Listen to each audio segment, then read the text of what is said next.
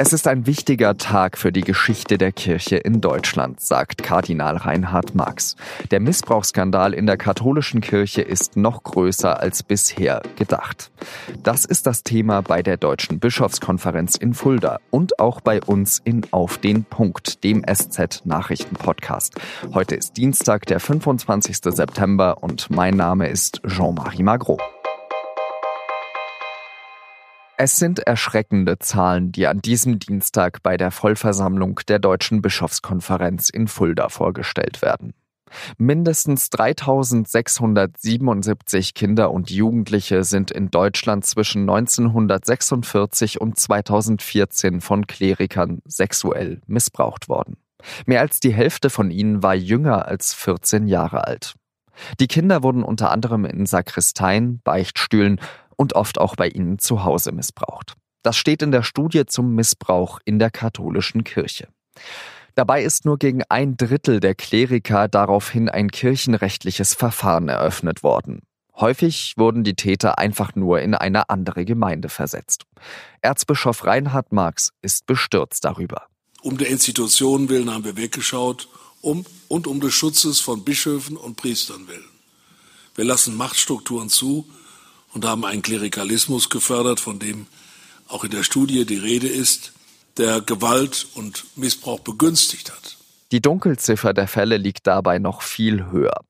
Für den Beauftragten der Bundesregierung für Fragen des sexuellen Kindesmissbrauchs, Johannes Wilhelm Röhrig, tut die Kirche noch immer zu wenig für Transparenz. Betroffene müssen in den Mittelpunkt der Aufarbeitung gestellt werden und es bedarf auch klarer Ermittlungsbefugnisse, Zugang zu Akten und Archiven. In den letzten Jahren sind in Deutschland Hunderttausende Menschen aus der katholischen Kirche ausgetreten ob inner oder außerhalb der Kirche, viele fordern, dass die Institution sich personell und strukturell neu aufstellen muss. Die Kirche sei viel zu hierarchisch organisiert, außerdem sei das Zölibat, das Priester verpflichtet, ehelos zu bleiben, ein ausschlaggebender Grund für viele Missbrauchsfälle. Ich spreche darüber jetzt mit Matthias Trubinski, der für die SZ über Kirchenthemen schreibt und gerade in Fulda ist. Matthias, ist das Interesse an der Deutschen Bischofskonferenz dieses Jahr höher als sonst? Es haben sich 200 Journalisten fast ange, äh, akkreditiert, angekündigt. Das ist doch ein Auftritt, den die Bischofskonferenz hier selten hat. Von den Bischöfen selber hört man schon auch viel Betretenheit, Betroffenheit, aber auch eine gewisse Hilflosigkeit äh, mit der Frage, was soll denn jetzt nun kommen? Welche Bedeutung hat denn diese Studie? Die Bischofskonferenz äh, hat sich durchgerungen, diese Studie in Auftrag zu geben. Ähm, ein erster Versuch ging schief mit dem Kriminologen Christian Pfeiffer. Da konnte man sich nicht einigen, wer den Zugriff auf die Akten hat. Ein Teil der Bistümer wollte eben nicht den direkten Zugriff. Jetzt hat es den zweiten Versuch gegeben. Für die katholische Kirche ist das schon auch einer der wirklich wichtigen Tage äh, der vergangenen Jahre. Genau dieser Kriminologe Pfeiffer hat ähm, angemahnt, dass das Zölibat quasi das, das Übel ist und äh, dass deswegen auch viel mehr Missbrauchsfälle in der katholischen als in der evangelischen Kirche stattfinden. Äh, hat Herr Pfeiffer hier recht? Also zumindest gibt es in der Studie und auch in anderen Studien Hinweise darauf, dass die ehelose Lebensform der, der, der Priester durchaus auch ein Element sein könnte, das Missbrauch und deren Vertuschung äh, fördert.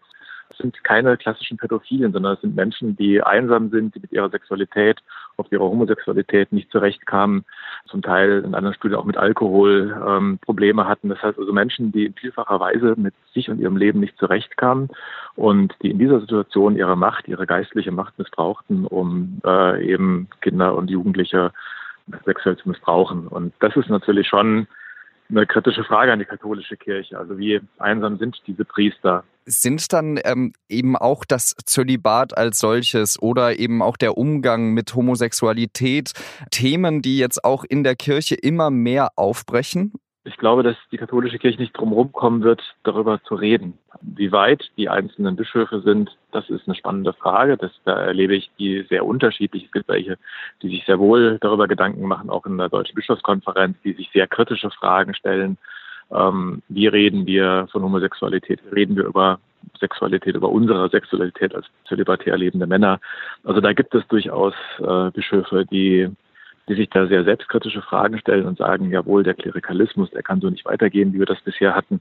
Allerdings gibt es halt auch andere, die eher Angst davor haben, die das Gefühl haben, da, äh, da entäußern wir uns in einer Art und Weise, die uns eher noch schwächer macht. Also da bin ich mal gespannt, wie, die, wie diese Debatte weitergeht.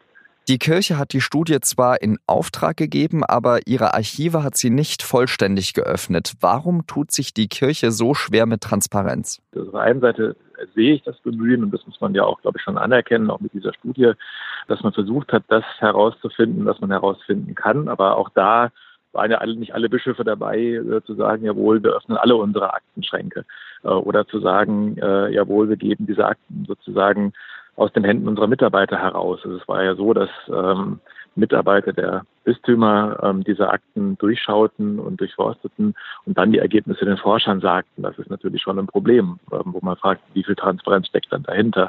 Ich glaube, dass jetzt ein unabhängiger Ermittler oder sowas oder eine unabhängige Kommission da der nächste konsequente Schritt wäre. Der Kölner Kardinal Wölki hat das schon angekündigt für sein Erzbistum und ich vermute mal, dass da andere folgen werden. Glaubst du, dass äh, die Kirche eben diese hierarchische Männerstruktur aufgeben wird oder, oder aufbrechen wird in den nächsten Jahren, um auch Vertrauen wieder zurückzugewinnen?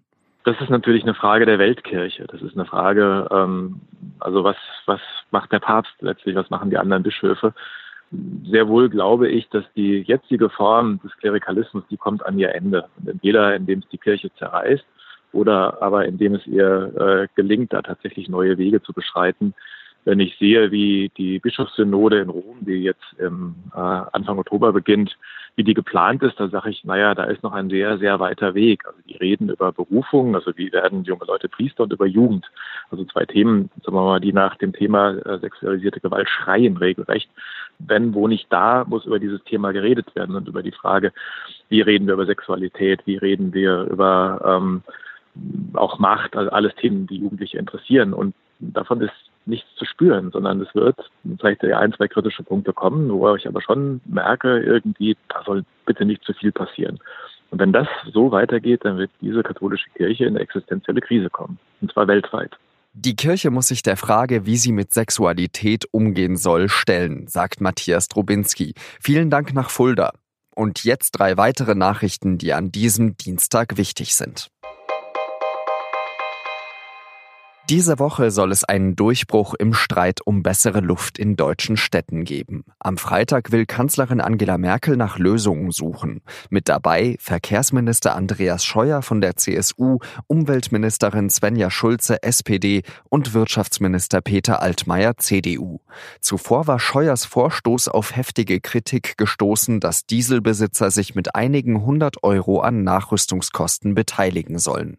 Am Dienstag kündigte Scheuer dann an, die Selbstbeteiligung auf Null setzen zu wollen. Österreichs Innenministerium will die Kommunikation mit kritischen Medien einschränken. Dazu zählt es das Magazin Falter oder die Tageszeitung Der Standard. So steht es in einer Mail an die Polizeipressestellen des Landes. Das Innenministerium wird von der rechten FPÖ geführt. Ein Sprecher betonte, dass es sich dabei lediglich um Anregungen handle. Österreichs Kanzler Sebastian Kurz von der ÖVP hat das Schreiben kritisiert.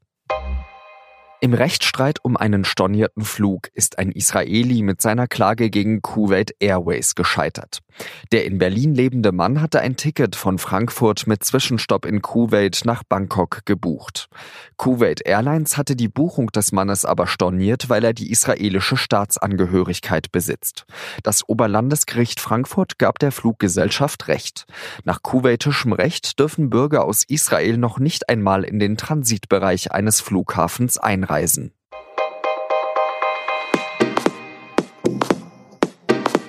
Das war auf den Punkt der SZ Nachrichtenpodcast. Redaktionsschluss war 16 Uhr.